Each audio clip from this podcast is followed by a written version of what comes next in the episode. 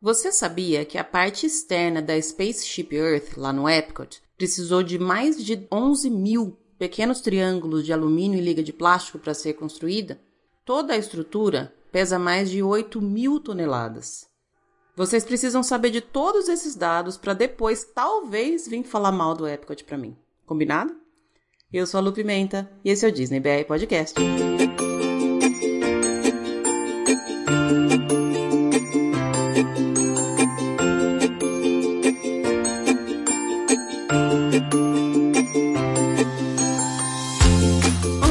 Pessoal, bom dia, boa tarde, boa noite, boa madrugada. Sejam todos muito bem-vindos a mais um episódio do Disney BR Podcast. Esse é o episódio de número 37, cada vez mais ansiosa, cada vez chegando mais perto e cada vez mais doida aqui nos sentimentos, gente. Tem dia que eu acordo super feliz, às 10 horas eu tô quebrando tudo, ao meio-dia eu tô chorando e às duas da tarde eu tô feliz de novo. Então é assim que tá sendo a vida aqui. E tá sendo muito legal compartilhar tudo isso com todos vocês.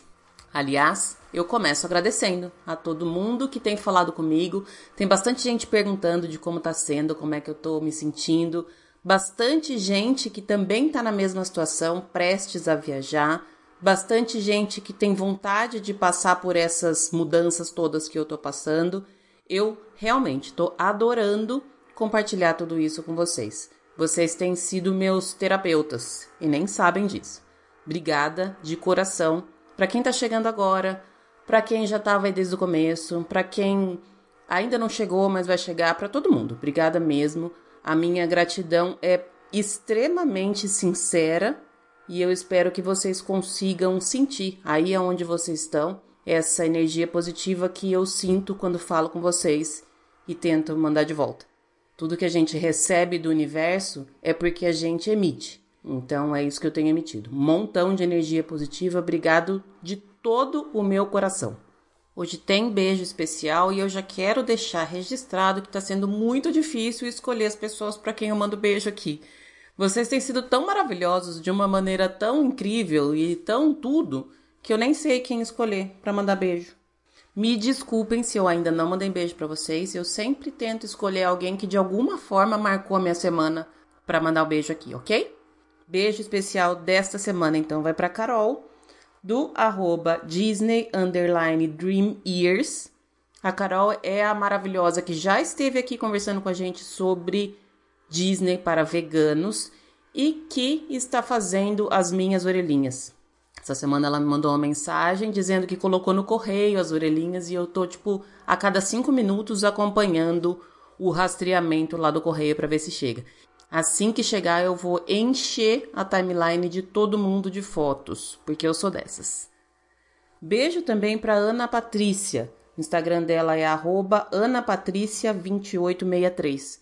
Ela me mandou uma mensagem hoje de manhã, lembrando que hoje é terça, o episódio vai ao ar na quarta, então ela me mandou uma mensagem ontem, agradecendo, dizendo que o dia dela de trabalho fica mais leve quando ela tá ouvindo o podcast. E essa mensagem me tocou bastante. Você não tem ideia do quanto você me deixou feliz, Ana Patrícia. Então, um beijo gigantesco para você.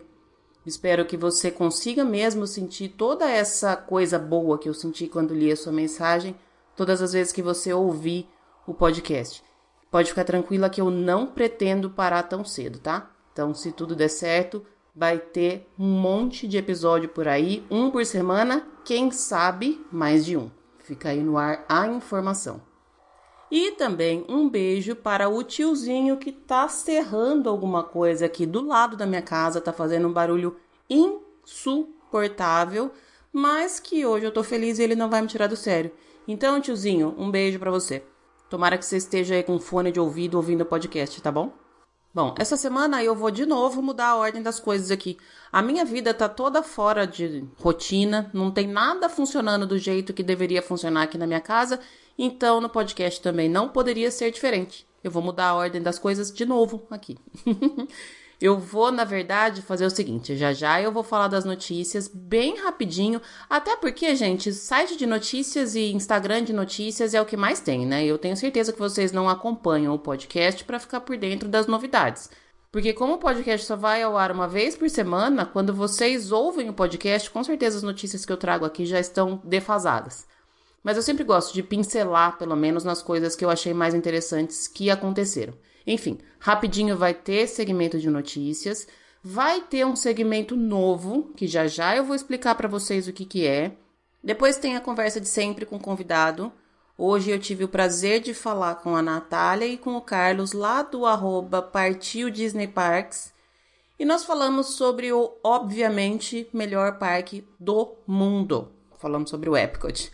Estranhamente, eles não consideram o Epcot o melhor parque do mundo e isso está claramente muito errado.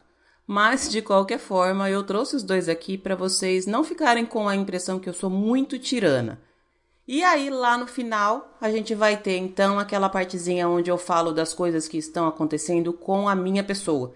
Então, se vocês não tiverem muito interessado na minha vidinha, que costuma ser muito boring, mas ultimamente não está nada boring, pode parar depois da conversa com a Nath e com o Carlos. Mas se vocês quiserem ouvir musiquinha lenta, encher os olhinhos de lágrima e me ouvirem abrindo o coração, é lá no finalzinho, tá bom?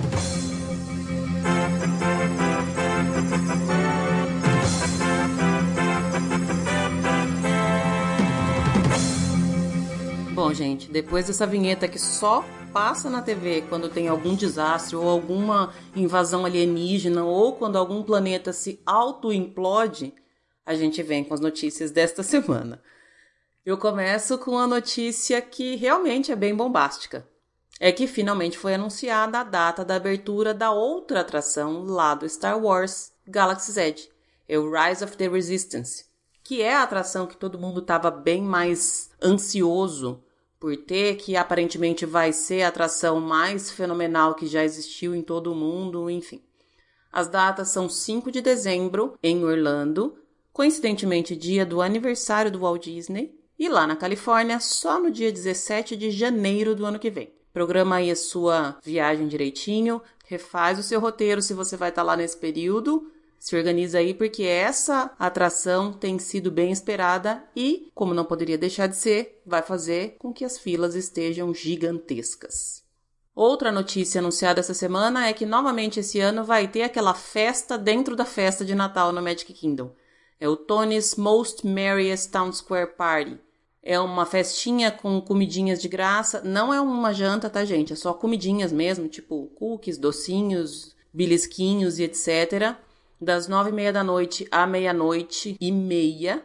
Tem bebida de graça incluída, então fica a dica que assim é uma festa cara, mas para quem gosta de aproveitar bebida alcoólica, bebida alcoólica na Disney é mega caro. Talvez essa seja uma circunstância em que esta festa vale a pena.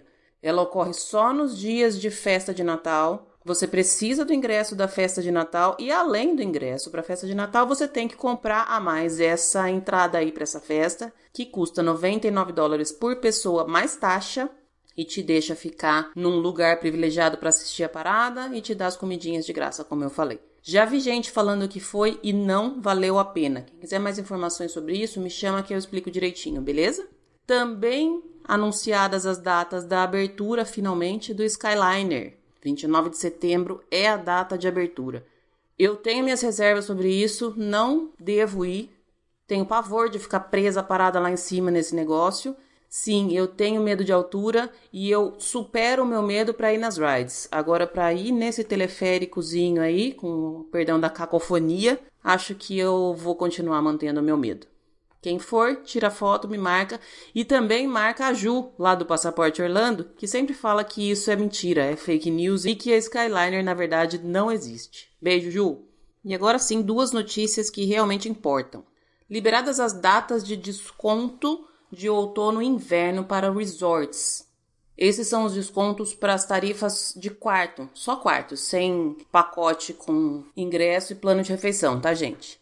Você pode economizar até 20% em alguns dos resorts da Disney se você for fazer reservas nos seguintes períodos: de 1 a 28 de setembro, depois de 29 de setembro a 7 de novembro, exceto finais de semanas, e depois de 10 de novembro até 24 de dezembro.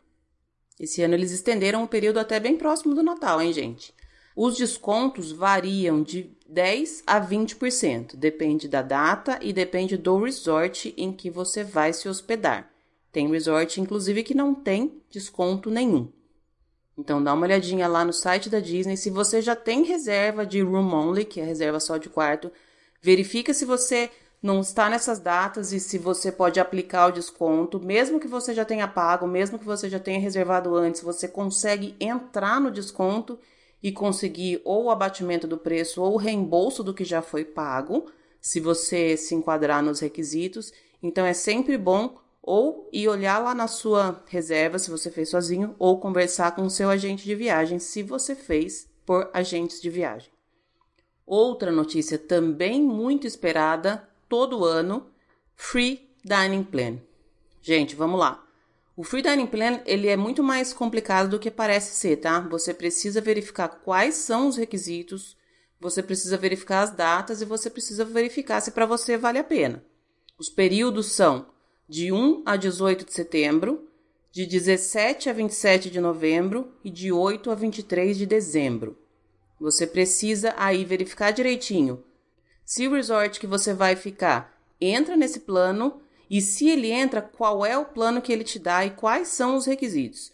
Tô falando isso porque quando a gente vê coisa grátis, a gente já sai logo querendo comprar, mas você tem que ter ingresso hopper, você tem que ficar pelo menos um número X de dias, verifica direitinho então se você se enquadra nas categorias, nos requisitos. Se você também já tem reserva e quer entrar no desconto, pode, da mesma forma como os descontos de resorts, como eu falei antes. Se fez sozinho, entra lá no site da Disney e verifica ou liga, lembrando que a Disney tem atendimento em português se você fez por agente de viagem, entre em contato com seu agente de viagem para ver se ele consegue organizar isso aí para vocês. Essas duas coisas acabam extremamente rápido, tá, gente? Então, se vocês têm interesse, corre para ver, mas corre mesmo.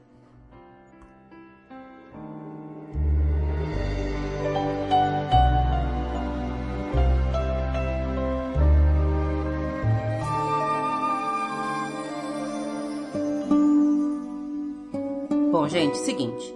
No meio das minhas arrumações aqui, separa coisa para doar, separa coisa para vender, separa coisa para jogar fora, a parte mais difícil para mim foi separar e desapegar dos meus livros.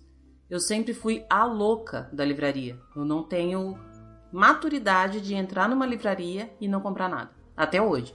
Por isso que nos últimos dois, três meses eu nunca mais nem passei perto de livraria porque eu sabia que eu não ia poder comprar nada. E aí, doar todos os meus livros foi um ato que me doeu um pouco o coração. Eu doei todos para uma biblioteca aqui da cidade, então imagino que eles vão fazer bom uso dos livros, mas mesmo assim. E teve um livro em especial que eu não consegui doar. Ele chama O Livro das Cartas Encantadas. É um livro que eu comprei para a Cria quando ela tinha 4 anos, se eu não me engano. Ela nem sabia ler ainda. No final das contas, nem era um livro apropriado, ou pelo menos o mais indicado para a idade dela. Eu acabei lendo para ela, fazendo algumas adaptações enquanto eu ia lendo, e eu fiquei encantada, literalmente, com esse livro. Ele é muito maravilhoso. E aí, nessas de não vou doar, ou vou doar para alguém muito especial, no que fazer com o livro, eu cheguei à conclusão que seria legal ler um pedacinho desse livro a cada episódio. E vocês já vão entender por quê. No episódio de hoje eu só vou ler a introdução e vocês vão entender exatamente o motivo pelo qual eu quis ler esse livro aqui no podcast. Era uma vez uma terra distante, onde viviam fadas, bruxas, animais encantados, príncipes e princesas. Isso foi há muito tempo. O lugar ainda existe, e é possível encontrar alguns resquícios daquela época. Os castelos continuam em pé. Foram comprados por redes hoteleiras e se você tiver uma pequena fortuna para desperdiçar, poderá se hospedar num deles. Os príncipes e as princesas desapareceram. Alguns foram decapitados, outros venderam seus títulos de nobreza e tiveram que procurar um emprego. Os seres encantados simplesmente escafederam-se. Das bruxas, eu não sei o que foi feito. Elas devem ter migrado para a cidade. Nós, as fadas, continuamos aqui. Essa região fica no sudoeste da Alemanha e apesar de ter sido bastante devastada desde aquela época, ainda é considerada uma floresta. É conhecida como Floresta Negra. Esse livro teve origem no tempo em que a Branca de Neve, Bela e Cindy iniciaram uma correspondência. Hoje em dia, as duas últimas são mais conhecidas por seus apelidos, Bela Adormecida e Cinderela. Foram centenas de cartas escritas num período de quatro anos, e eu tive o cuidado de garimpar as mais interessantes. Durante a primeira metade do século XX, a história dessas três moças tomou rumos estrambóticos.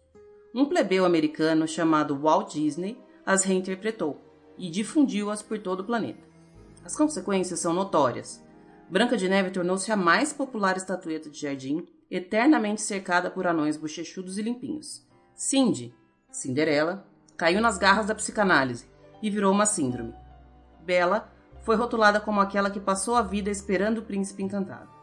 Fatalmente, você encontrará discrepâncias entre os relatos das próprias princesas e as suas biografias não autorizadas. As minhas intromissões têm por finalidade ajudar a esclarecer pontos nebulosos. Bela, Cindy e Branca de Neve se conheceram quando não passavam de molengas bebezinhas de colo. A correspondência teve início quando, por um golpe do destino, as três amigas foram impedidas de se encontrar. A Bela, como é de conhecimento geral, foi amaldiçoada por uma fada na ocasião de seu batizado. Ao completar 16 anos, ela espetaria o dedo no fuso de uma roca e morreria. O seu pai, rei de Liebenstein, tomou diversas precauções a fim de proteger a filha. Ele era cético como uma porta e achava que, se fosse cauteloso, driblaria a profecia. Ordenou que as sete fadas presentes na festa de batismo passassem a vigiar a sua filha querida dia e noite. Foi assim que eu passei a viver no castelo. O rei também ordenou que todos os fusos e rocas do reino fossem queimados, e essa medida provocou uma crise na indústria têxtil e mais umas tantas pragas rogadas contra a pequena Bela. Felizmente, por serem maldições mundanas, vindas de mortais desempregados, nós as combatemos sem dificuldade. Por fim, o rei de Liebenstein obrigou Bela a usar luvas de couro revestidas com fios de aço sempre que deixasse seu quarto. Essa ordem ela acatou até os oito anos de idade, depois de muito choramingo, o rei suspendeu as luvas. E como se tais restrições não bastassem, ele anunciou que até completar 16 anos, Bela estava proibida de deixar o castelo. Por conta dessa determinação, a única ocasião em que as três amigas se encontravam era quando Branca de Neve e Cindy visitavam Liebenstein. Quando crianças, esses encontros eram frequentes. Apesar da maldição, o rei e a rainha se esforçaram para que Bela levasse uma vida normal. E assim poderia ter sido se de repente Branca de Neve e Cindy, cada uma à sua maneira, não tivessem sido deserdadas pelas respectivas famílias. Branca de Neve devia ter por volta de 10 anos quando a sua mãe, a quem chamávamos de Majestade, por exigência dela própria, deixou de trazê-la para as festas de Liebenstein. Branca de Neve parecia ter evaporado. Como a sua Majestade era uma mulher de hábitos estranhíssimos, ninguém teve coragem de perguntar pela menina. Diziam que era bruxa. Eu desconfiava do pior, e quando Bela me azucrinava por obter notícias da amiga, eu apenas inventava historinhas. Sabia apenas que Branca de Neve estava viva, e isso era o máximo que se podia esperar. Cindy, por sua vez, perdeu as regalias da sua vida burguesa quando a mãe morreu. Apesar de não ter sangue azul correndo nas veias, ela vivia entre a nobreza, mas a boa vida acabou quando seu pai se casou pela segunda vez. Eu tenho muita dificuldade em compreender a espécie humana mas considera os homens particularmente indecifráveis. O pai de Cindy, um riquíssimo mercador de Munique, não podia ter feito escolha pior para sua segunda esposa. Ela era uma mulher horrorosa em todos os aspectos. Isso para não falar das filhas arrogantes que trouxe consigo. Sua primeira medida, ao se mudar para a casa do rico mercador de Munique, foi chutar Cindy para o porão, onde ela passou a viver como uma mendiga depressiva e ganhou o apelido de Cinderela, que na linguagem de então significava coberta de cinzas. Acostumada com a clausura do castelo, Bela nem se abalou com a reviravolta da vida das amigas. Ela não tinha sofrido uma maldição? Nada mais natural que as amigas fossem vítimas de desgraças equivalentes.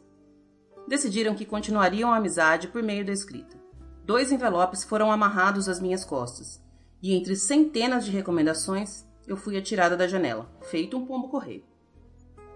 Encontrei Cindy em petição de miséria. Pelos boatos da criadagem de Liebenstein, eu já sabia que ela havia sofrido um baque desde o casamento do pai, mas mesmo assim levei um susto. Eu encontrei-a limpando a chaminé enquanto falava sozinha, resmungando sobre sei lá o que. Por pouco não a reconheci. O seu cabelo era um ninho de ratos. Ela vestia um avental encardido e vestido remendado, que devia ter pertencido à sua avó. Antes que eu pudesse reparar direito, Cindy me enfiou no bolso do avental, agarrou um candelabro e nos trancou na despensa. Pela primeira vez na vida, ela falou comigo. Antes, ela apenas ignorava a minha existência. Enquanto ela lia a carta da amiga, ela ia comentando a sua vida miserável. De dentro da despensa, eu ouvi os berros nervosos da madrasta. Cindy disse que não me deixaria partir sem uma resposta. Eu tentei escapar para tomar um ar. Eu estava louca para xeretar o resto da casa e conhecer as suas novas irmãs. Mas o seu desespero era tanto que ela me prendeu dentro de um jarro. Escreveu três páginas num fôlego só, amarrou-as nas minhas costas e me despachou com um peteleco na cabeça. Meu próximo destino era o castelo de Wentenburg. Encontrei Branca de Neve corada e bem disposta. Já da cabeça não dava para dizer o mesmo. Ela conversava com passarinhos. Pelo jeito como piava antes de falar, eu percebi que a pobrezinha tinha passado um bom tempo sem qualquer tipo de contato humano. Mas pelo menos, Branca de Neve foi mais delicada. Ela também pediu que eu levasse uma carta de resposta. Disse para eu esperar no jardim. Como escrevia devagar aquela menina. Para cada verso, um passinho de dança. Eu nunca entendi por que ela insistia nas rimas. O seu vocabulário rendia quando muito um atirei o pau no gato. A minha agonia era tanta que eu lhe sussurrava tudo o que vinha à cabeça, fizesse sentido ou não. A Branca sempre aproveitava alguns adjetivos, e assim progredimos lentamente com a sua sofrível poesia. Eu achava que a escolha do estilo poético era para demonstrar a emoção de ter recebido uma carta da amiga. Logo descobri que, independentemente do assunto, Branca sempre escrevia daquele jeito. Ao receber as respostas, Bela começou a saltitar pelo quarto, como se estivesse se correspondendo com a rainha da Inglaterra. Passou a noite escrevendo novas cartas. Naquela idade, elas faziam relatórios diários dos acontecimentos mais banais. Contavam as mesmas balelas inúmeras vezes, e quando não tinham mais o que escrever, desenhavam. Eu convoquei o conselho das fadas e expliquei a situação. As minhas colegas concordaram que era necessário agir, caso contrário, sobraria para nós. Reunimos alguns animais silvestres e dividimos as tarefas. Para Branca de Neve, nada melhor que um passarinho, por motivos óbvios. Para Bela, a coelha mais rápida que encontramos. Ansiosa como era, precisaria de um bicho ligeiro. Cindy teve que se contentar com um camundongo. No seu caso, o bicho teria que frequentar o fétido porão onde ela vivia. Assim, graças à cantiga de verão, Brígida e Frederico, nome que demos aos animaizinhos, as três amigas puderam prosseguir com a correspondência. Essa é a introdução, gente. Então, nos próximos episódios, a cada episódio eu vou ler uma dessas cartas que as princesas trocavam. O livro é sensacional e eu imagino que vocês vão gostar também. De qualquer forma, a introdução é a parte maior. Os próximos episódios vai ter 5, 7 minutos no máximo cada uma das cartas que eu vou ler aqui. Mas eu acho que vocês vão gostar.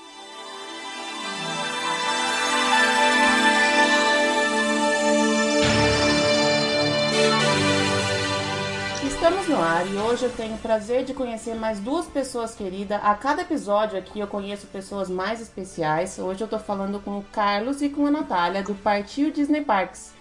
Oi, tudo bom? Oi, Lu, tudo bem? Prazer estar aqui. Prazer imenso estar aqui com você hoje. O prazer é todo meu. Eu já, já tinha agradecido antes, mas agradeço de novo pelo tempo e pela disponibilidade de vocês para conversar com a gente. Ah, imagina. É isso, a gente que agradece. Bom, vamos começar pela pergunta chata que algumas pessoas não gostam de responder, outras respondem com três ou quatro, mas enfim, vamos lá. Qual que é a, a, atração preferida de vocês na Disney? Se for a mesma, pode falar um só. Se for cada um tiver uma, pode falar os dois. Eu acho que nessa é a mesma, né? Acho que não. Não? Ixi, ela já começou a divergência, hein? É, na Disney é Flight of Passage. Ah, tá. Eu sabia que iria falar isso, mas a minha não é a Flora Passage. A minha, a Flora Passage me encantou muito. Eu sou assim, para mim é a melhor atração da Disney, sem dúvidas, mas a minha preferida, que mexe com o meu coração, é a Tour do Terror. Não adianta. É ah, essa daí, então, o Flora Passage não conseguiu superar. Olha, eu acho que até conseguiu, mas eu acho que eu tenho uma relação emocional com a Torre do Terror, porque desde que eu fui a primeira vez, uhum. ela já existia, né? Eu era bem pequenininha, então eu gosto tanto dela, eu fico muito animada pra ir sempre. É, sem dúvidas, a minha preferida. Legal. Bom, e é engraçado que ela morre de medo, só fazer um parênteses aqui. Medo, mas eu amo. Morre de medo, mas não deixa de ir, né? Não deixo de ir. Eu me agarro no carro, eu saio horrorosa na foto, sempre desesperada, mas eu amo. Engraçado. E se Eu deixar, acho- eu quero repetir mil vezes. Eu acho que essa atração é uma atração na Disney que dá medo de verdade, porque ela, é- ela te ambienta tanto na, na atração que você realmente sente medo, né? Exatamente. Eu acho que ela tem um, um- um glamour, algo assim, único dela, que é. Tem aquela história, né? Que se passa é antigamente. perfeita, aí né? tem um videozinho que você vê, os cast members com a roupa. Nossa, eu acho que. Eu acho muito bacana. Eu fico sempre muito. Muito animada quando eu vou nela. Legal. Pessoal, eu queria saber de vocês, agora eu vou perguntar primeiro pra Nath, depois pro Carlos, como é que cada um se apaixonou pela Disney e aí depois como é que juntou a paixão de cada um no casal. Eu boto a culpa nos, nos meus pais, porque desde que eu nasci, meu quartinho foi da Disney.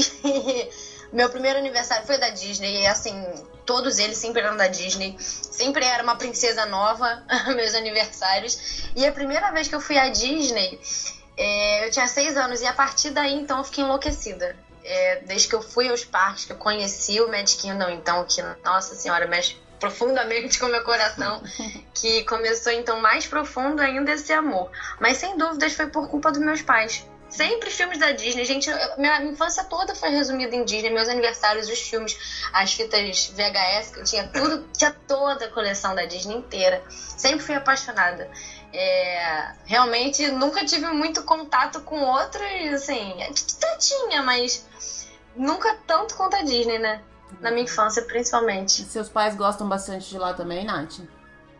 Então, a minha mãe ama os parques. O meu pai já não gosta tanto, mas ele gosta de ir comigo, com meu irmão. Agora, assim, que a gente tá adulto, nem não sei como é que seria, que eu nunca mais voltei com ele desde que, eu, que a gente cresceu e tal. Mas ele dizia que amava chegar no parque, entrar no parque e ver meu rostinho olhando as princesas, olhando o castelo, que, que isso emocionava muito ele. Mas pra ele sozinho ele não liga. Mas ainda vai ser assim, se ele entrar com você hoje em dia. Ah, é, porque eu choro igual uma criança até hoje. Mas você sabe que eu tava conversando esses dias, não me lembro com qual convidado que eu tava conversando aqui no podcast mesmo.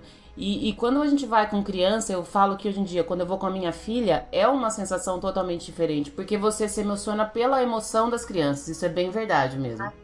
Legal. Exatamente. E ele fala isso. Ele fala: olha, eu pra ir sozinho eu não vou. Mas quando eu olhava os seus olhinhos, eu me emocionava. Aí ele fica: ai, foi a melhor coisa que eu fiz. Ter levado vocês crianças, vocês seu irmão. Mas hoje eu tento arrastar ele comigo e, nossa, Deus me livre, não consigo de jeito nenhum. E você, Carlos, como é que começou a sua história com a Disney? A minha também é muito parecida com a Nath. É, desde pequeno, via muito o filme da Disney. Eu lembro que eu tinha aqueles VHS, eu não sei se você chegou a assistir, que eram aqueles sing-alongs que tem. que passava às vezes dentro do parque mesmo. Tem um sing-along que é todo dentro do parque, com, com os personagens. Tinha até o Roger Rabbit bastante, é curioso que ele não tá mais no parque. É, e aí eu fui a primeira vez com seis anos. É, me marcou pra caramba, eu lembro de muita coisa dessa viagem, né? De coisas icônicas, assim, o Jafar botando a mão na minha cabeça. e eu tive também alguns aniversários da Disney. Eu tenho uma irmã mais velha, é, e a gente fazia alguns aniversários juntos. E era sempre de Disney. Ela também era apaixonada por Disney, inclusive ela mora lá. pra você ver como que ela é apaixonada. É, e, e aí a gente foi crescendo e eu sempre queria ir pra lá, pros parques. Aí vai mudando um pouco, né? Passa a ser não só aquela magia, mas ainda tem a magia, mas agora você gosta das atrações também, você começa a ver como é que funciona, aí você começa a estudar a história do Walt Disney, você vê que ele era um cara Uhum. maravilhoso, você começa a admirar o trabalho, além da magia, e, e só acumula, assim, cada coisa que eu aprendo mais sobre a Disney me encanta mais, me faz querer estar mais lá, é, assim, é, é realmente mágico, é incrível tudo aquilo. É muito legal. É. E, e quanto mais a gente aprende, mais a gente descobre que tem coisa pra aprender, né? Exatamente, exa- não vai, não vai ter nunca fim isso, né? Ainda bem, né? Não- exatamente, tem razão. Legal. E aí, como é que vocês se juntaram? Como é que foi essa, essa descoberta de que os dois tinham a mesma paixão? Como é que foi isso? Ah, então, é, eu sim fui a doida da Disney na vida. e eu fui descobrir que o Carlos também era depois que a gente começou a namorar. Antes a gente nem A sabia. gente nem falava A gente disso. nem falava. A gente começou a namorar com o nosso primeiro mês de namoro. A gente, "Ah, a gente tem pra Disney, a gente tem pra Disney. Aí a gente botava aqueles DVDs que eles vendiam, nem sei se vendem mais, eu nunca mais achei. Aqueles que preparam a viagem, mostram Aham. o parque, a Uhum. Disney Vacation Plan. Vacation Plan. Isso. A gente via aquilo e falava, Antigos, antigos, tá? Antigos, antigos. A gente via e ficava, nossa, a gente tem que ir, a gente tem que fazer essa viagem juntos, né, amor? É. E foi inclusive aí que surgiu o Partido Disney Parks. Foi, foi assim que, que surgiu o Partido Disney Parks. Foi porque a gente descobriu essa paixão mútua. É. E a gente tinha tanta informação bacana, porque os dois já foram muitas vezes, a gente pesquisa muito, que a gente falou, nossa, a gente tem que compartilhar isso com, com as É. pessoas, né? Porque é muita coisa que às vezes aj- ajuda nas viagens que muita gente vai e nem sabe, nem, não tem nem noção, que é uma viagem muito mais complexa do que parece que é, né? exatamente. É, é verdade. Eu acho que, sei lá, de todos os lugares que eu já viajei, pra Disney é sempre a mais complexa, mesmo já tendo ido diversas vezes. É a que requer um planejamento maior, pelo menos, né?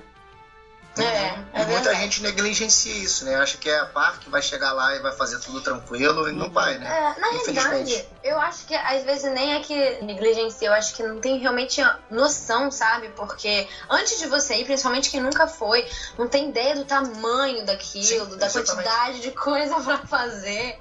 Acaba que se pega de surpresa numa. com um milhão de coisas pra querendo fazer num dia de parque, não sabe por onde começar, É, verdade. né? E aí no final acaba se frustrando um pouco porque não consegue fazer tudo aquilo que achou que seria tão fácil, né? Eu já vi diversos casos desse tipo, pelo menos.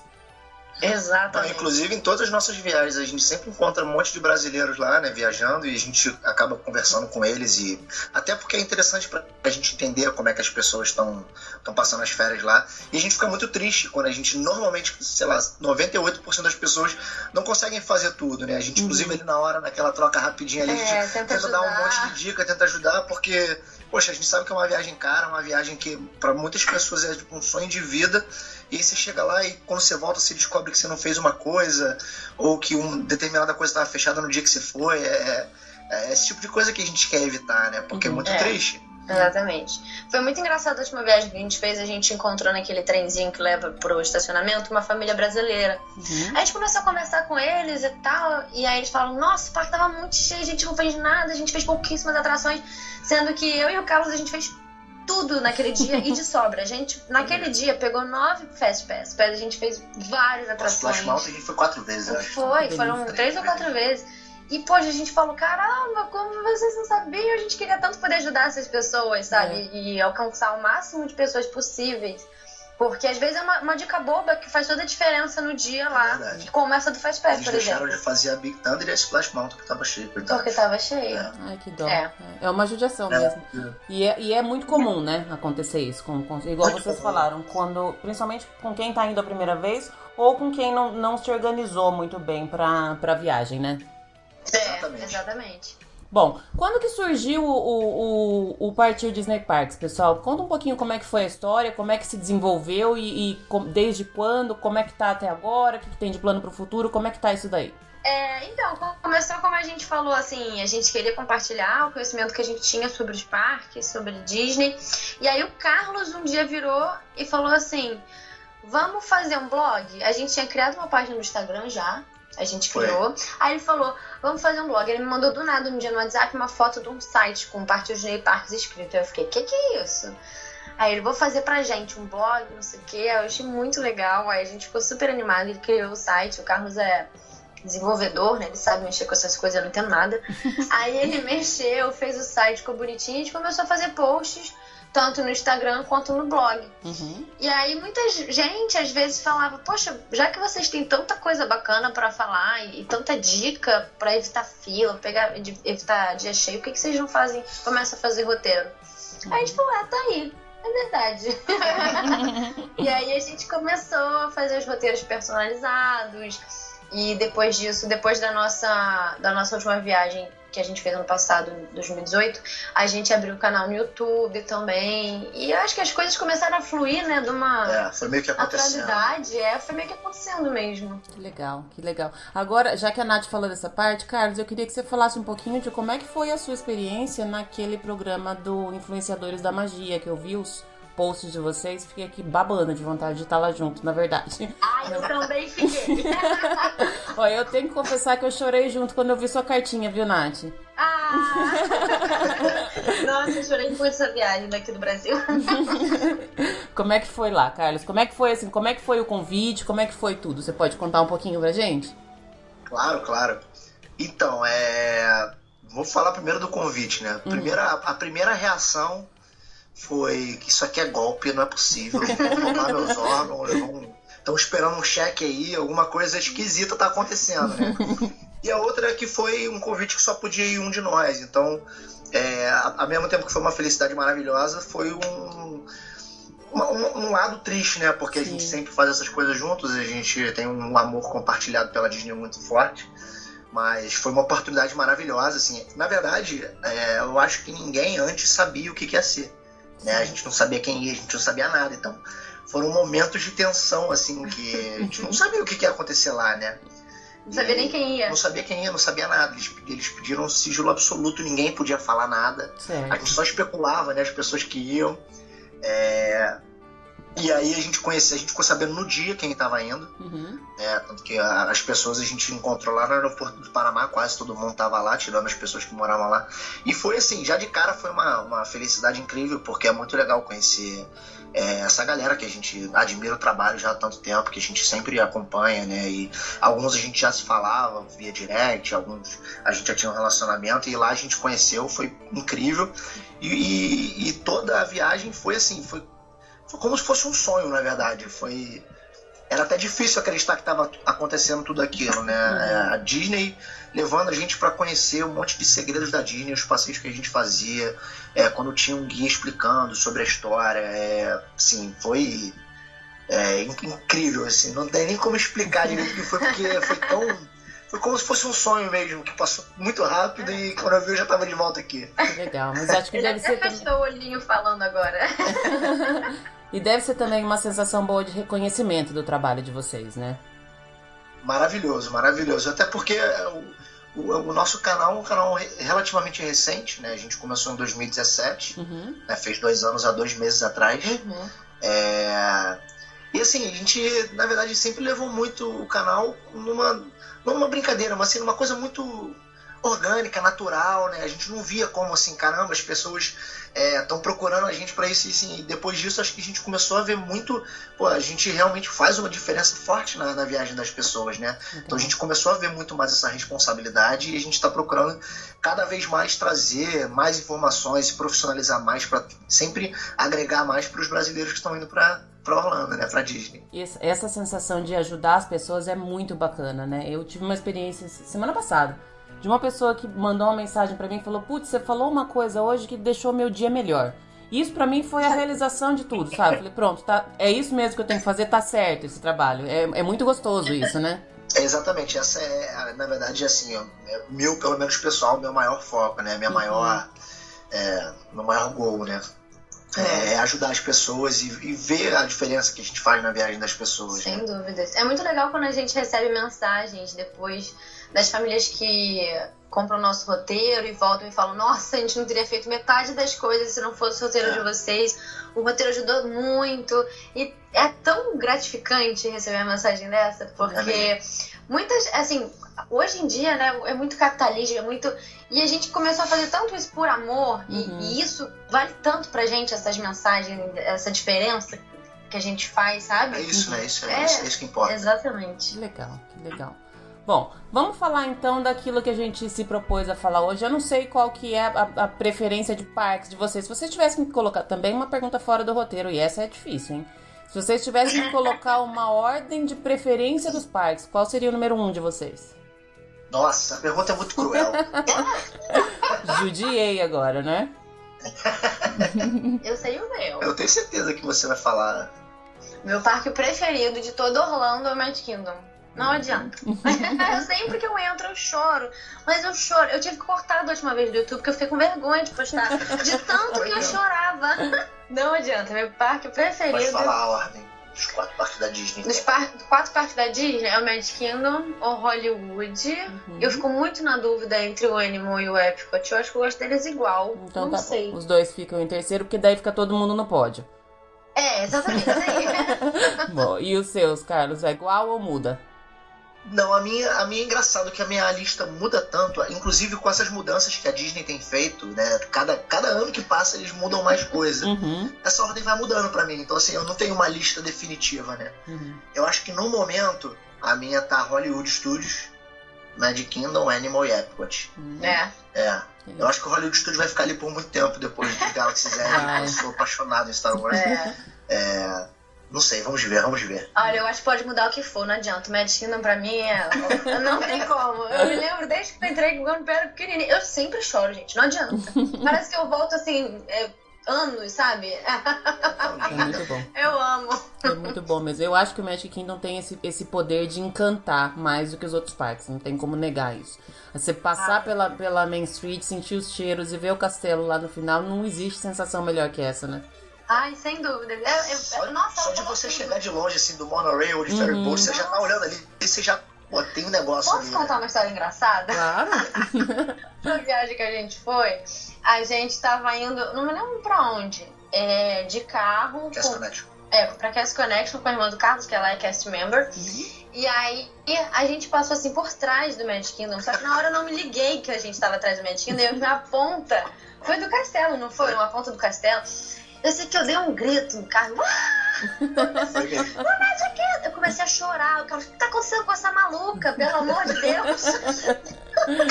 Não tava nem perto de estar no parque. Eu tava assim, vendo a ponta dele atrás de umas árvores. Eu sei que eu não me aguentei. Eu dei um grito, comecei a chorar. Ai, Jesus Cristo. Engraçado. Bom. Mas nós vamos falar. Então, o Epcot ficou lá no final da lista de vocês dois, mas nós vamos falar um pouquinho deles, tudo bem? Claro. Não, tá no não, final da tá lista, no final mas porque assim, tem que ter ranking. A lista não tem final. É, não tem final. Então, beleza. Inclusive, a gente adora o Epcot. Eu, eu acho que o Epcot tem uma pegada bem diferenciada, então a gente pode considerar ele que ele não entra nesse pódio, ele tem um pódio só pra ele, ele fica sozinho lá, ó que belezinha. Exatamente. Tem toda a razão. Eu tô fazendo isso que eu tô advogando a favor do Epcot, porque ele é o meu preferido, tá? Já tô explicando aqui. ah, mas ele é um parque super gostoso. Eu amo o Epcot, é Conhecer todos aqueles pavilhões, a área futurística, poder provar um pouquinho de cada país. Nossa senhora, ainda mais comer ali. Né? É, é exatamente por isso que ele é meu preferido, porque eu sou. Eu, o meu foco é comida sempre. Eu sou gordinha feelings forever. Nossa, então. Bom, vamos lá. Numa, numa viagem, vamos considerar que a gente tem uma viagem que a gente só tem um dia pra ir no Epcot. A gente vai considerar mais ou menos um dia e falar um pouquinho das preferências de vocês nesse parque, ok? Tá, ok. Que horário vocês costumam chegar? Vocês são daqueles que chegam super cedo no parque ou vocês preferem dormir e, e chegar um pouquinho mais tarde? Super cedo. Prefere dormir no parque. Ótima resposta. É verdade esse bilhete. Acordar com o parque abrindo e sair é, com o parque fechando. Sempre acordar, assim, de preferência se tiver como chegar meia hora antes do parque abrir até, uhum. porque a gente é assim, radical. Mas teve uma vez que a gente foi, tava tão cansado que a gente deitou no pavilhão da China, que tinha um ar-condicionado maravilhoso, a gente dormiu uns 30 minutinhos no chão ali mesmo. Faz parte também. Mas não dia. E aí, então, vocês chegam na hora que abre e vocês já chegaram a fazer algumas reservas de restaurante para entrar mais cedo, antes do horário de abrir? No Epcot? Não. não. Não, por acaso não. A gente costuma deixar as reservas para, inclusive, almoço, né, uhum. mais tarde. Tá. É, eu também tenho essa, essa estratégia de reservar mais tarde, mas eu já ouvi algumas pessoas falando que fazem reserva, principalmente ali no, no Garden Grill de café da manhã, porque aí você consegue fazer essa reserva antes do parque abrir, né? Como tem no, no Magic Kingdom também tem alguns restaurantes que abrem antes, mas eu também nunca fiz esse, esse tipo de... É, o legal, é legal isso, porque aí quando abre você já tá lá dentro, mas assim, é, dependendo do dia não faz tanta diferença, porque as uhum. atrações em si ainda estão fechadas, só é, abrem quando o parque abre. Né? É legal você entrar antes do parque abrir, mas, na realidade, só vai poder aproveitar mesmo na hora que abrir o portão uhum. para todo mundo. Bom que você já tá lá dentro, já tá encaminhado. Mas com certeza é uma boa, uma boa tática. É, eu acho que essa, essa tática faz muito sentido no Magic Kingdom, porque você consegue tirar aquelas fotos sem quase ninguém lá no castelo. Mas eu também não, não, não, consegui pensar num, num motivo para fazer isso no Epcot ainda. E eu também sou das que chega cedo. Mas enfim. Não, no, no Magic Kingdom com certeza é uma indicação, assim, única. É, é, muito bom, a gente já indicou para vários clientes nossos, inclusive isso, mas no Epcot não tem tanta essa necessidade. Uhum. Legal. E aí, já aproveitando de falar em reservas de restaurante, eu acho que pra mim, pelo menos, o, o, restaurante é o ponto alto do Epcot, né? Porque tem uma infinidade de, de, de coisas lá para comer, para experimentar. Eu tinha perguntado aqui se vocês fazem reserva, mas eu vou mudar essa pergunta e falar assim: da última vez que vocês foram, quais as reservas que vocês fizeram? Acho que fica mais fácil. No Epcot, a gente não fez reserva da última vez que a gente foi. é, inclusive, é, foi uma estratégia que a gente gostou bastante, que a gente vai fazer nessa próxima vez, né? Ah, legal. Exatamente. Deixar em aberto. A gente, a gente, optou por ficar beliscando. A gente não optou por sentar em nenhum table service, uhum. mas provar aqueles snackzinhos que tinham em cada. Em vários pavilhões. Em vários pavilhões. Inclusive, a gente foi no Festival de Artes, então tinham aquelas barraquinhas Acabou que a gente não reservou nada, só ficou beliscando e, nossa, como beliscamos. e ainda não consegue comer tudo, né? Eu tive lá também na época do, do, do Festival de Artes, achei maravilhoso. Também comi até umas horas, mas eu também fiz reserva, porque eu sou dessas. É, eu acho que essa estratégia vale muito, principalmente quando tá rolando algum evento, né? Uhum. O Flower Garden, o Festival das Artes, porque aí você realmente tem muita opção e tem muita coisa boa. Exato. É, mas fora isso, acho que depende é muito de perfil de cada, de cada viajante, é. né? Mas é bom, eu acho que assim, se você quer é, almoçar ou jantar em algum restaurante ali, é, que não não seja um desses eventos, normalmente o pessoal opta mesmo por ficar beliscando. É legal reservar para uhum. garantir, não, não custa nada você entra no site, você agenda, é. fica tudo confirmado, uhum. não precisa ficar pegando uma fila enorme. Eu acho que é sempre bom reservar se você já sabe o restaurante que você vai, se você tem algum de preferência. É, porque alguns você não consegue ir se você não tiver reserva. Se não tiver reserva, exatamente. Uhum. Então, normalmente, quando a gente tem um cliente que já sabe qual é, a gente já, já opta pela reserva. Não, não é legal chegar lá e vai que não tem, né? É é. A mesa, enfim. Mas dos restaurantes que vocês já foram, em outras oportunidades, então tirando essa que vocês não fizeram nenhum table service, quais são as de vocês pessoalmente? Quais são as preferências em lá? O meu é o no Canadá, o Le Cellier Steakhouse. Uhum. É, sou, sou carnívoro Ruth. é maravilhoso lá. É um restaurante, como, como a gente falou, tem que ter reserva. Uhum. Né, não tem jeito. Ele não é dos mais baratos também, mas é, para quem tiver a oportunidade de comer lá e gosta de carne, acho que vai ser uma excelente pedida. E o seu, Nath? O meu é o Sana Hell Inn, no pavilhão do México. O Carlos não gosta muito de comida mexicana, mas eu sou louca por comida mexicana. e o que eu acho bacana nesse restaurante é que ele tem uma atmosfera completamente diferente, né? Porque ele fica dentro do pavilhão, uhum. é como se estivesse o tempo inteiro de noite. Então, se você quer um jantar romântico, você pode fazer isso na hora do almoço, não tem uhum. problema. Meio-dia no Epcot, uma hora da tarde, porque é escurinho, tem aquelas lanterninhas, tem um clima de feira mexicano. Eu acho um máximo, um máximo. Ele lembra muito, inclusive, o Blue Bayou do, da Califórnia, que tem do lado da atração do Piratas do Caribe, né? Legal. Quer dizer, é dentro, né, da, da atração. Bacana. E sem contar o ar-condicionado, né? Porque acho que em Orlando conta muito. Nossa! Sem dúvida. Depende da época que você vai.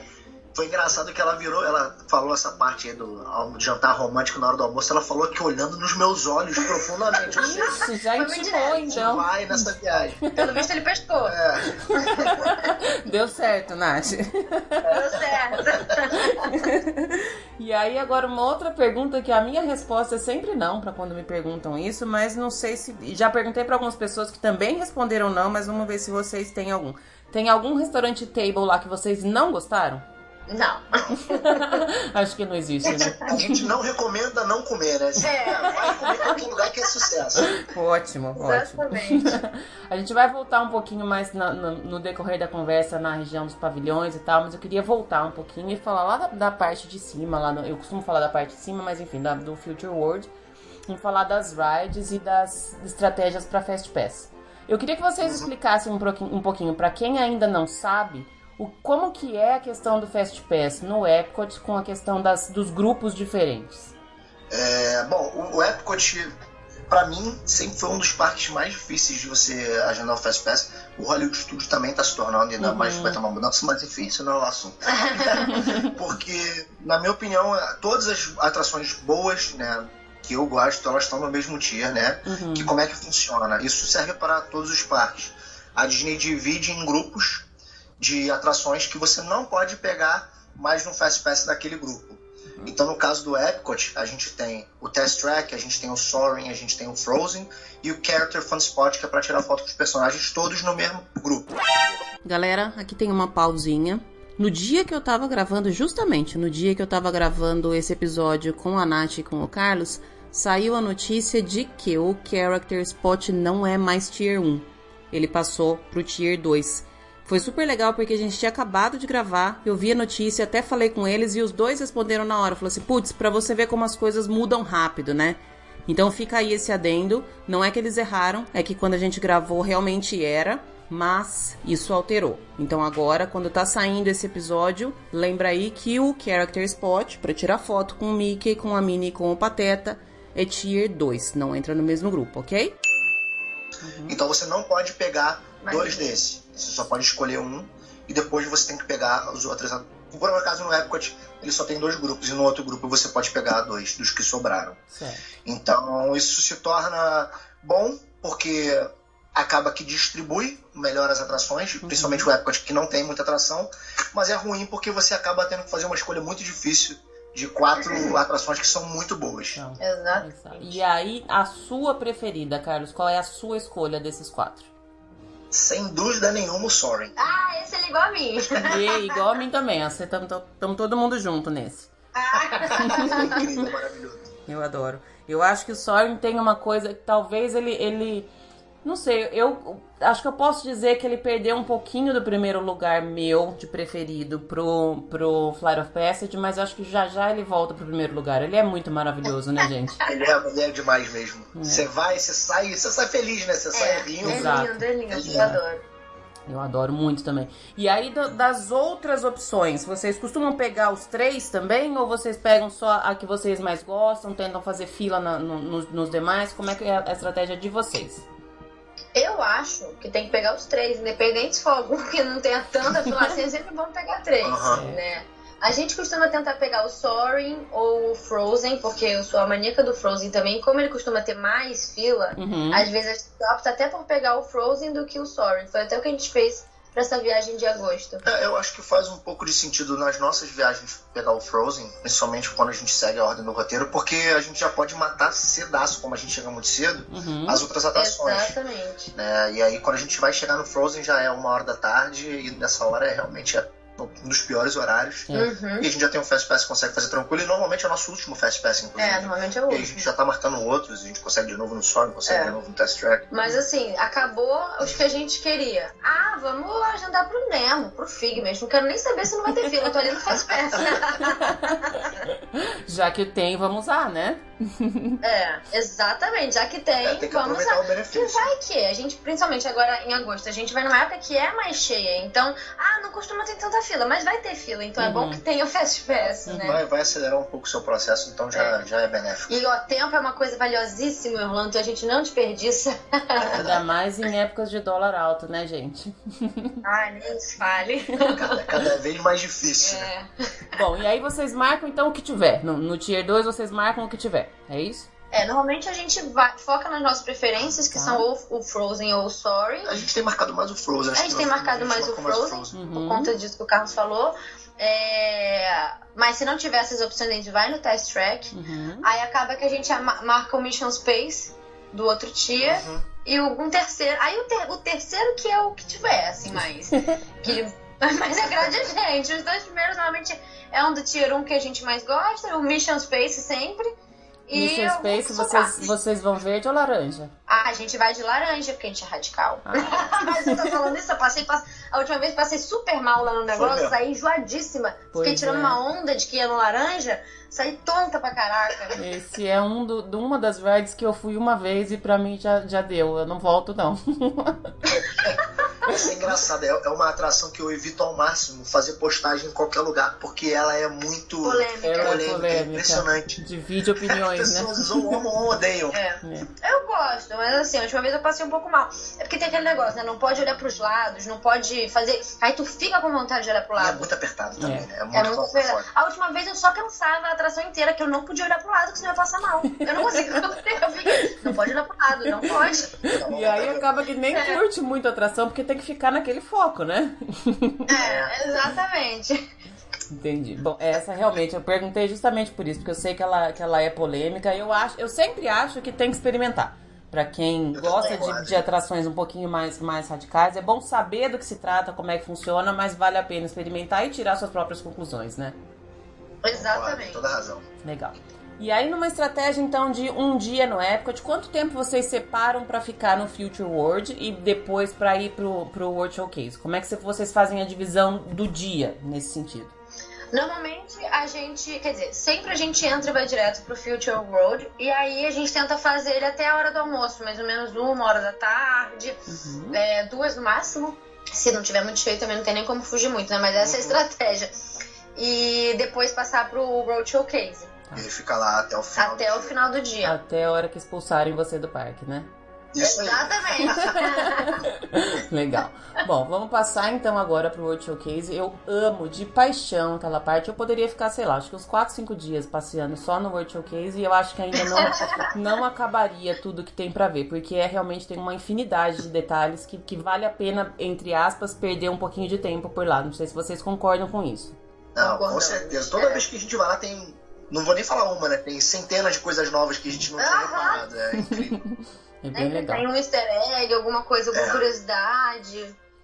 E aí, qual que é o, pra, o, pavilhão preferido de vocês? Não sei se vocês têm algum pavilhão. Quando me perguntaram isso, eu tive que dividir isso em, em loja e comida. Não sei se vocês têm essa diferença, se vocês têm um preferido ou não. Qual, qual que é a, a preferência de vocês? Eu tenho certeza que o nosso vai ser diferente. Eu também tenho. Pode falar o seu. O meu. Que... Eu sou, eu sempre, sempre fui aficionado pela cultura japonesa. Uhum. É, inclusive, quando eu era mais novo, até um pouquinho mais velho, eu via aqueles desenhos japoneses. Até um pouquinho mais velho? Coisa nenhuma, não vai mentir no podcast que até esse ano, de vez em quando, eu vejo ele vendo desenho japonês. E, então ah, tem a loja lá do Japão que tem os bonequinhos, eu adoro ver. E esse, sou viciado em comida japonesa também. Aquela loja. é maravilhoso, né? Aquela loja é muito legal, né? Ela, de loja, ela é minha preferida. Eu acho muito legal aquela loja. A minha também. É, eu acho que dá pra ficar uma tarde inteira só naquela loja. Exato. É assim, você fica maluco ali. É bem isso mesmo. Dá, pra, dá vontade de gastar o dinheiro todo ali. Dá. Nós dá nem falem em gastar dinheiro. Época, eu já separo o dinheiro, nem levo cartão. pra não correr risco. Já separa um tanto certo, deixa o resto em casa para não correr o risco de ficar sem depois, né? Isso aí, essa loja é muito perigosa para mim. e o seu, Nath, qual que é o seu pavilhão preferido? O meu pavilhão é o México. Eu também sabia. É, olha, eu vou te falar, entre México e japonês, a minha comida preferida é japonesa. Mas eu, aquele pavilhão me encanta. Eu adoro aquela parte interna, como eu disse antes, falando do restaurante da Luizinha, que é sempre de noite. Eu sou apaixonada por ele. A última vez que eu fui no festival, festival de arte, tinha uma barraquinha vendendo um ceviche maravilhoso. Eu comi três vezes aquele ceviche. Tava tão bom. Mas de lojinha, engraçado, nem minha loja preferida. A minha loja preferida não é lá, que é do Japão. Também é. Também é. É, mas o meu restaurante preferido é lá. Apesar de eu gostar mais de comida japonesa, aquele restaurante Atmosfera, eu amo ali por conta da atmosfera. Eu adoro aquele lugar. Ele é muito diferenciado, né? Eu acho que de todos, ele é o que consegue trazer uma experiência mais imersiva. Não sei se vocês têm essa impressão também. Exatamente, você disse tudo. a experiência é totalmente imersiva ali. Legal, muito legal. Deixa eu perguntar uma outra coisa que também não estava no, no roteiro. Vocês já estiveram lá em todos os festivais? Não. Não. Quais você já foi? Infelizmente não. eu fui no Foreign Garden e no Festival das Artes. É, eu só fui até, até agora no Festival das Artes. Tá, e, e qual que é a próxima viagem de vocês? Agosto. Agosto, Agosto já vai, já vai ter começado alguma coisa? Não, né? Tá no meio, entre um e outro.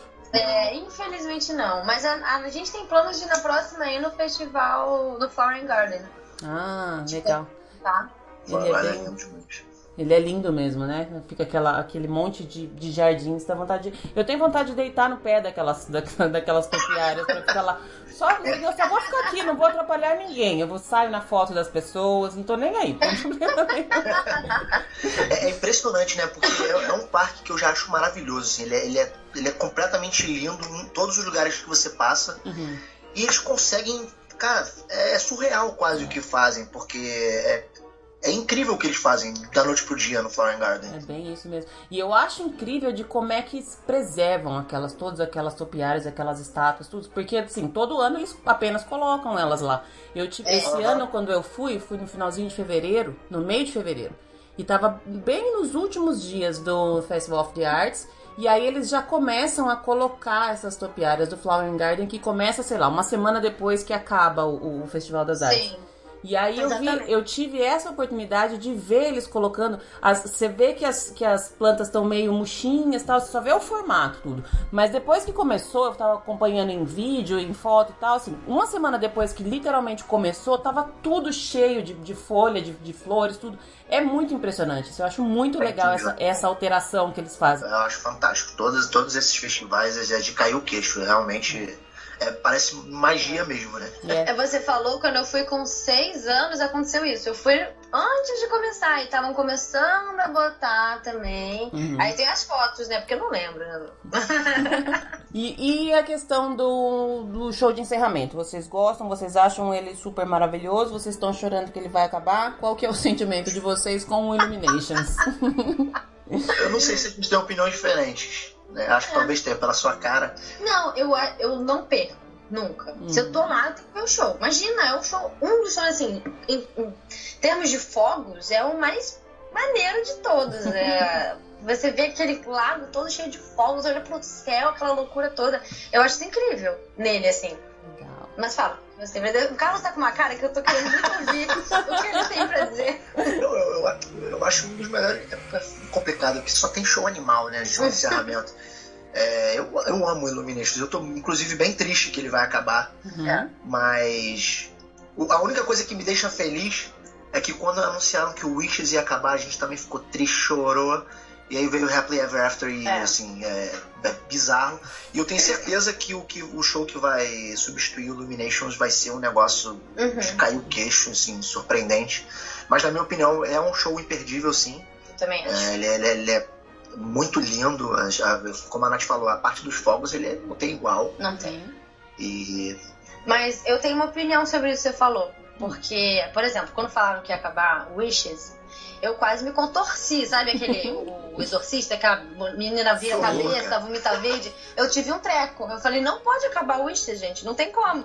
Mas a Disney me surpreendeu tanto com Happily Ever After que eu não tô com medo. Assim, eu fiquei triste que é, acabar é, Illuminations, mas eu não virei exorcista igual quando falaram que acabar o Wishes. Eu tô confiando nele, sabe? É, pelo menos a gente, a gente tem a, a, a, nos consola que a Disney sabe o que faz e nunca faz coisa ruim, né? Pelo menos esse, esse ponto a gente sabe. Depois que eles fizeram com Happy Ever After, eu tô, ó, tá na mão, pode ficar tranquilo. eu, tô, eu tô bem tranquila mesmo. Legal. Vocês chegaram a ver os videozinhos conceituais do, do show novo? Eu vi, gente, ai meu Deus do céu, meu coração. Quando eu vi ali alguns filmes presentes uhum. que a gente gosta tanto, nossa, parece que vai ser muito legal. Mas enfim, vamos ver, né?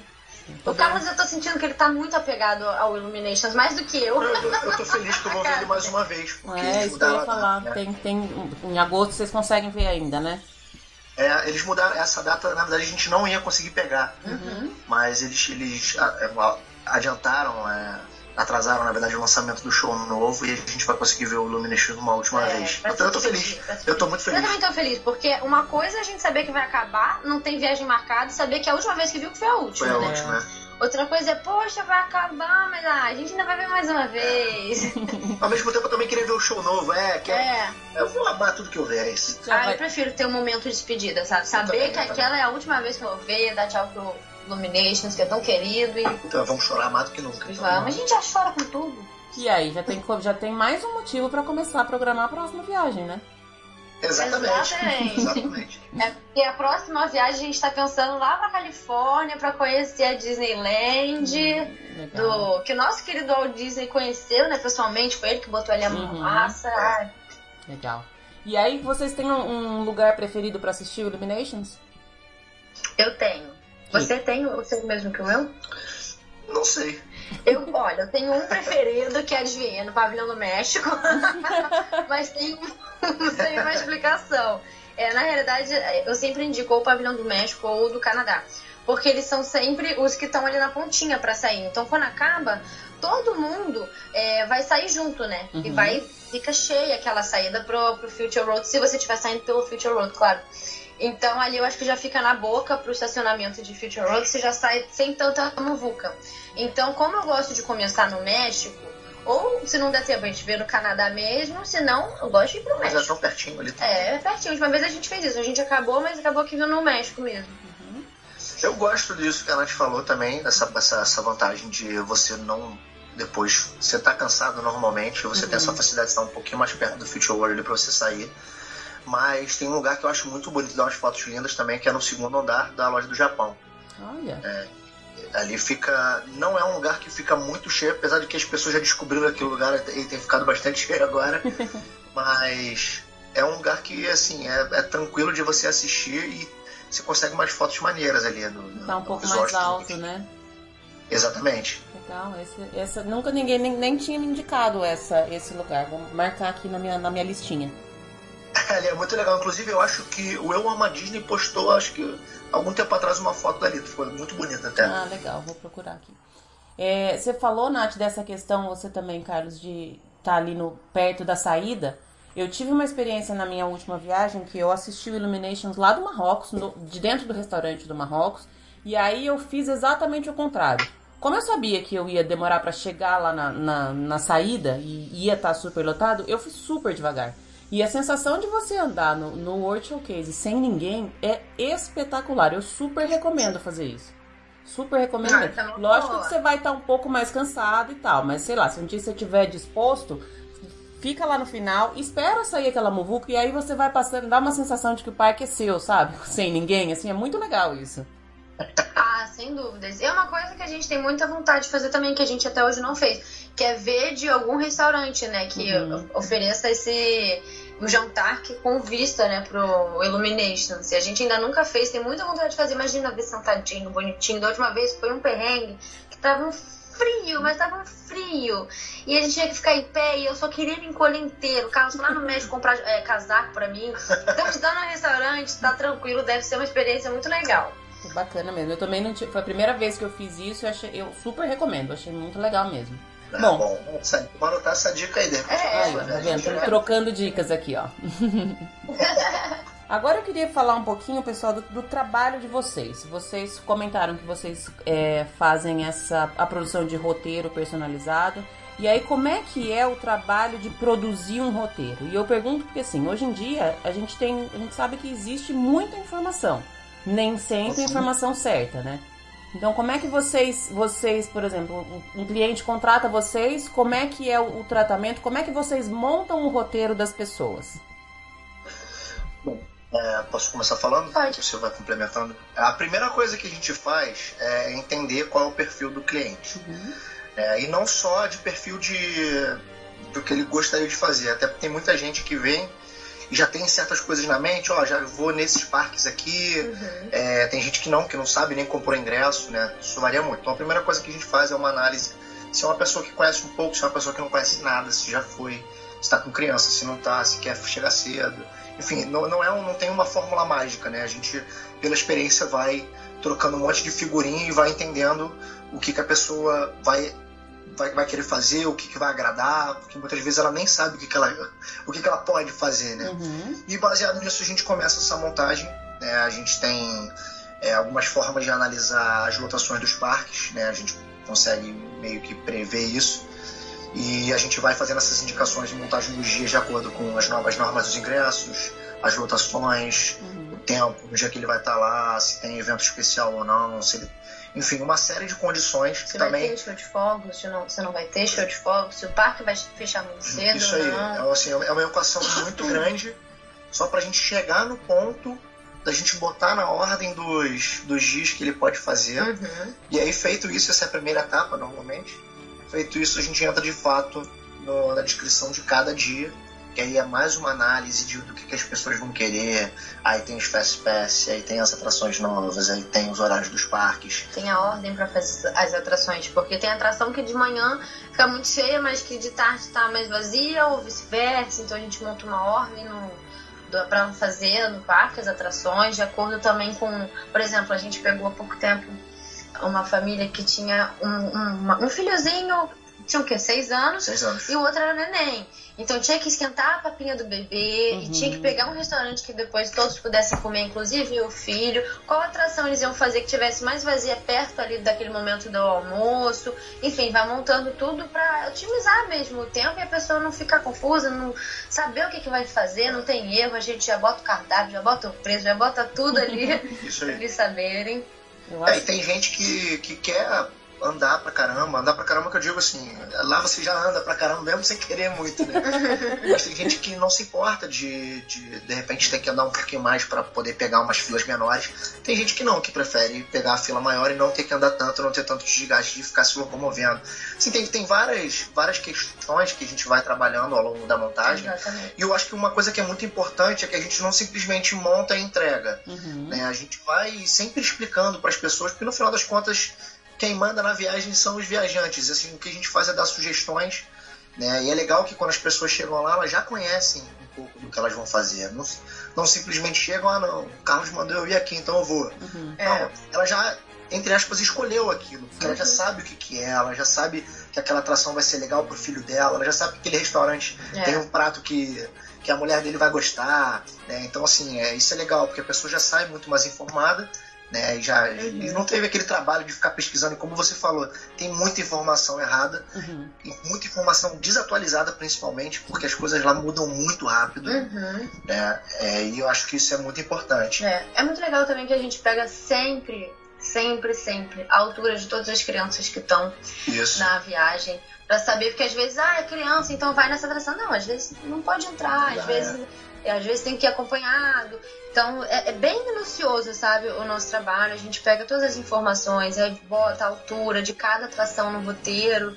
É, a gente vê também os dias com as Extra Magic Hours, que são os dias que os hotéis. Todo mundo tá hospedado nos hotéis da Disney, tem um horário a mais, né, pra ficar no parque, uma ou duas horas a mais, ou antes de abrir ou depois que fecha. Normalmente esses dias o parque fica um pouco mais cheio, porque são vários resorts, então todo mundo tá lá, normalmente escolhe tá, tá nesse dia, né, pra aproveitar um pouquinho mais.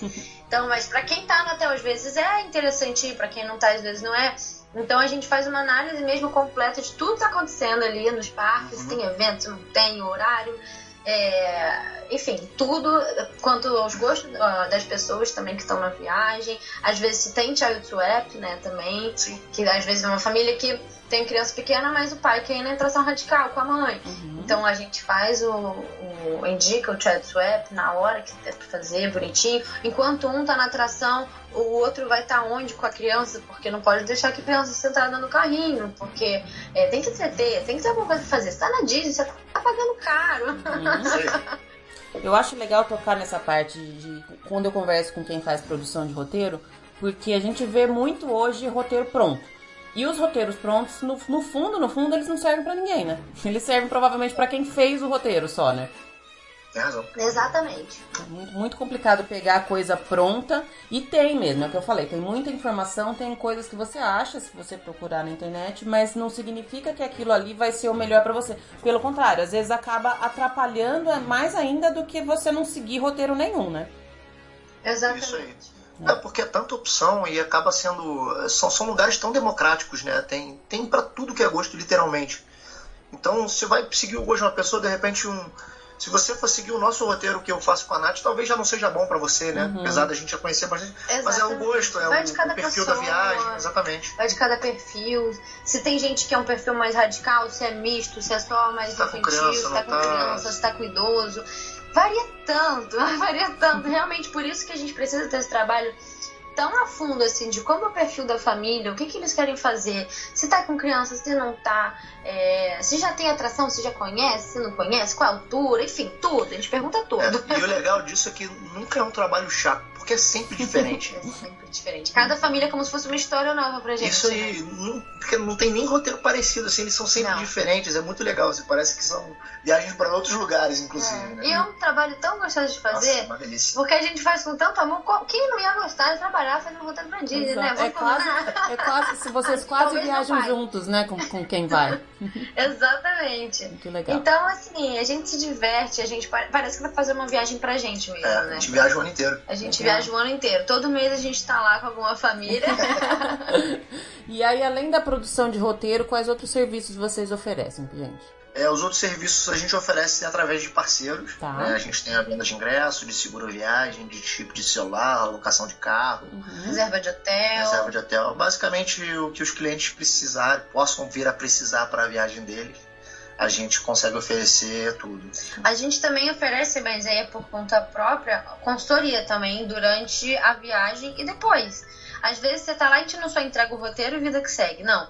Se tá lá, o passageiro teve alguma dúvida, teve algum imprevisto, ele pode ligar pra gente, pode entrar em contato que a gente vai estar tá lá disposto para ajudar. Uhum. É, inclusive para tirar qualquer dúvida, teve.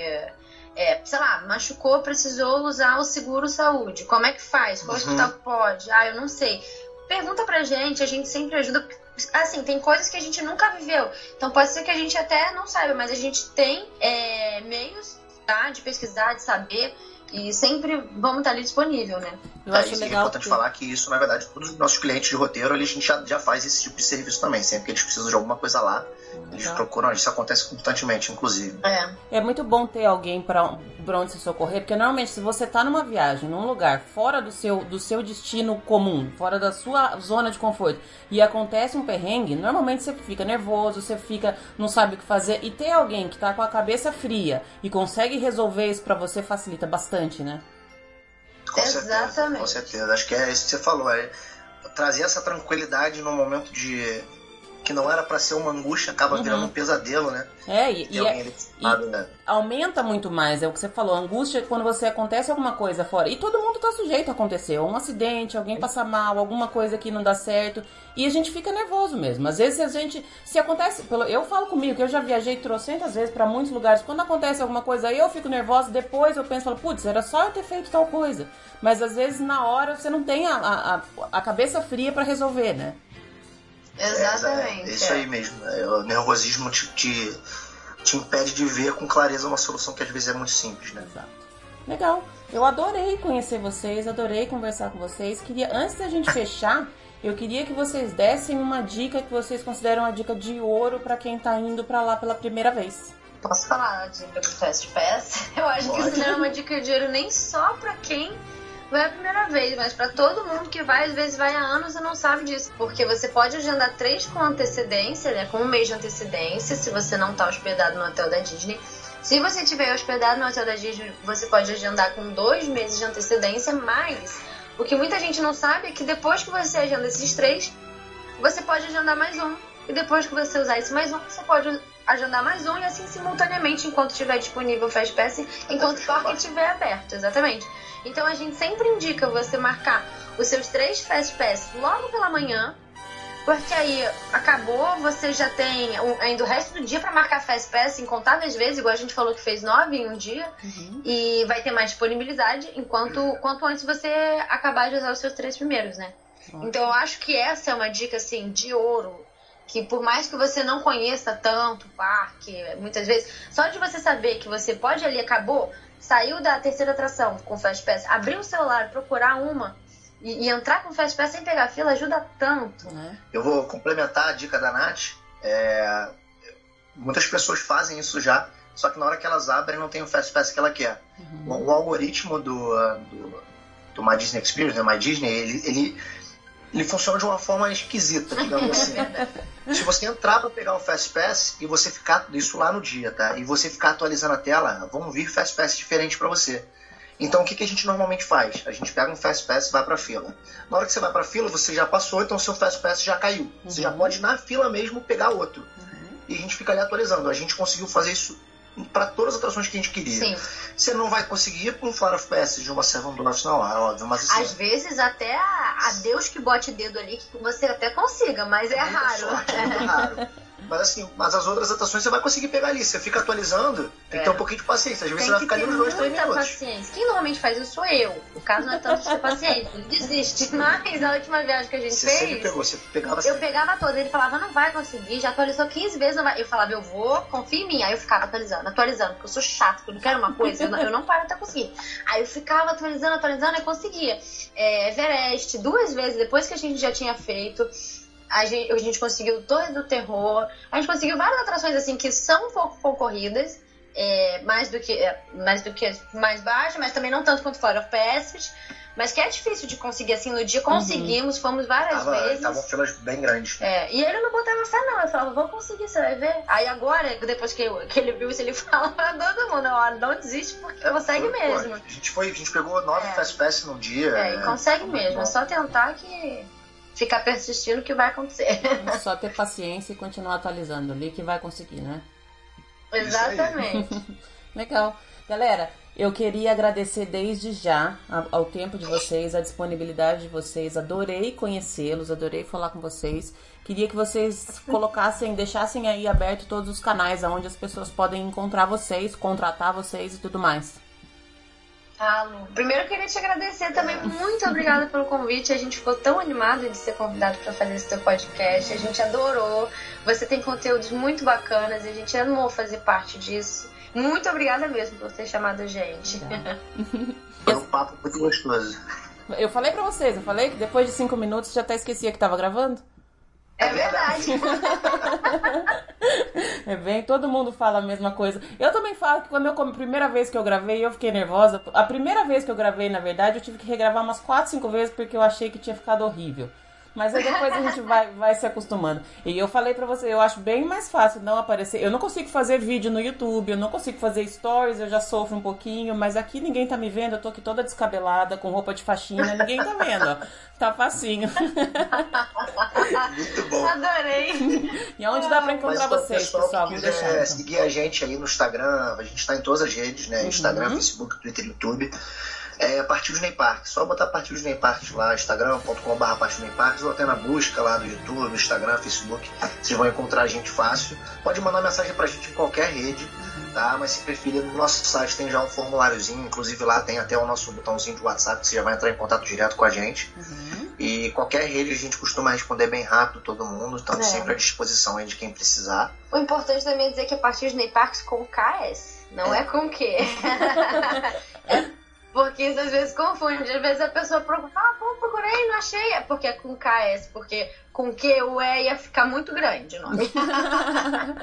Boa, eu vou marcar vocês, vou deixar no post do, do blog, eu deixo todos os, os canais de vocês, canal do YouTube, o, o blog, o Instagram, tudo direitinho. E na divulgação do- nos posts também no Instagram, marco vocês. Mais uma vez, super obrigada, adorei. Espero que qualquer dia a gente possa se encontrar por lá, quem sabe. Ah, Ah, com vamos, certeza. vamos, vamos combinar isso, vamos fazer isso acontecer. É, Demorou. muito obrigada, Lu. Obrigada a vocês, um beijo grande. Beijo, Beijo, obrigado. tchau. tchau. tchau. Tchau.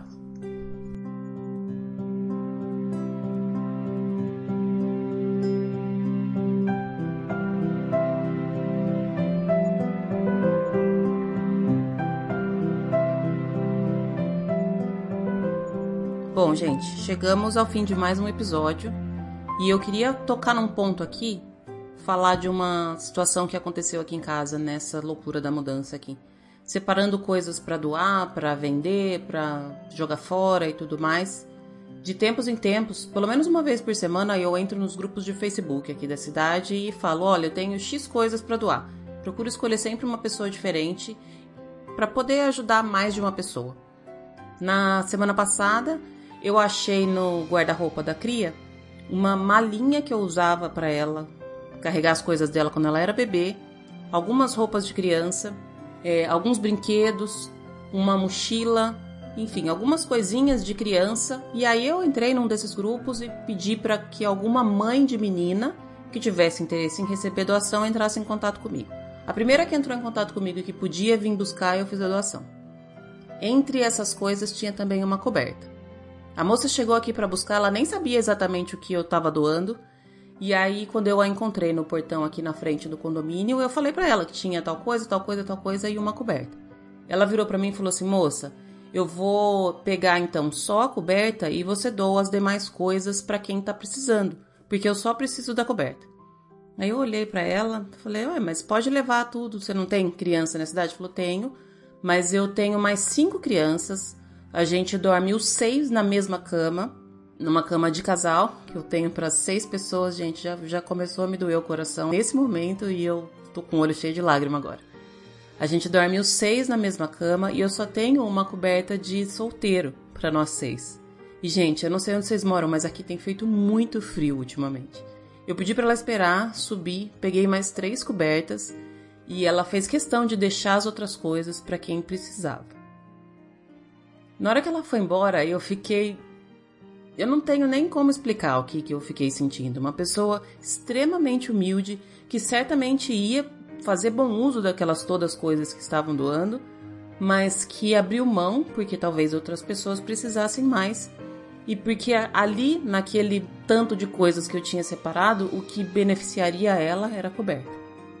Eu queria, obviamente, trazer as crianças para dormirem na minha casa, né? Só não trouxe porque eu não tenho nem mais onde dormir também, nem eu quase não tenho onde dormir. Mas me serviu para entender o quanto a gente tem demais e o quanto a gente sempre, sempre pode ajudar. Aquela pessoa, ela era muito humilde e eu pude ver isso. Mesmo assim, ela fez questão de levar só o que ela precisava. Semana que vem tem mais, gente. Beijo, tchau.